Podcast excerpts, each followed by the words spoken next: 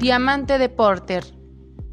El diamante de Porter es un método de estructura de las empresas que aumenta el beneficio de las mismas. Fue desarrollado por el economista Michael Porter en 1990. El diamante de Porter analiza las ventajas competitivas o las razones de por qué no las tienen. Los cuatro componentes del diamante de Porter. Condiciones de los factores.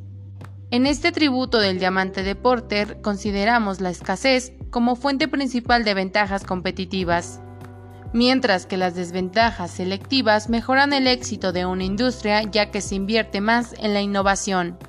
Condiciones de la demanda. La composición de la demanda permite que las empresas creen su mercado dando respuesta al consumidor.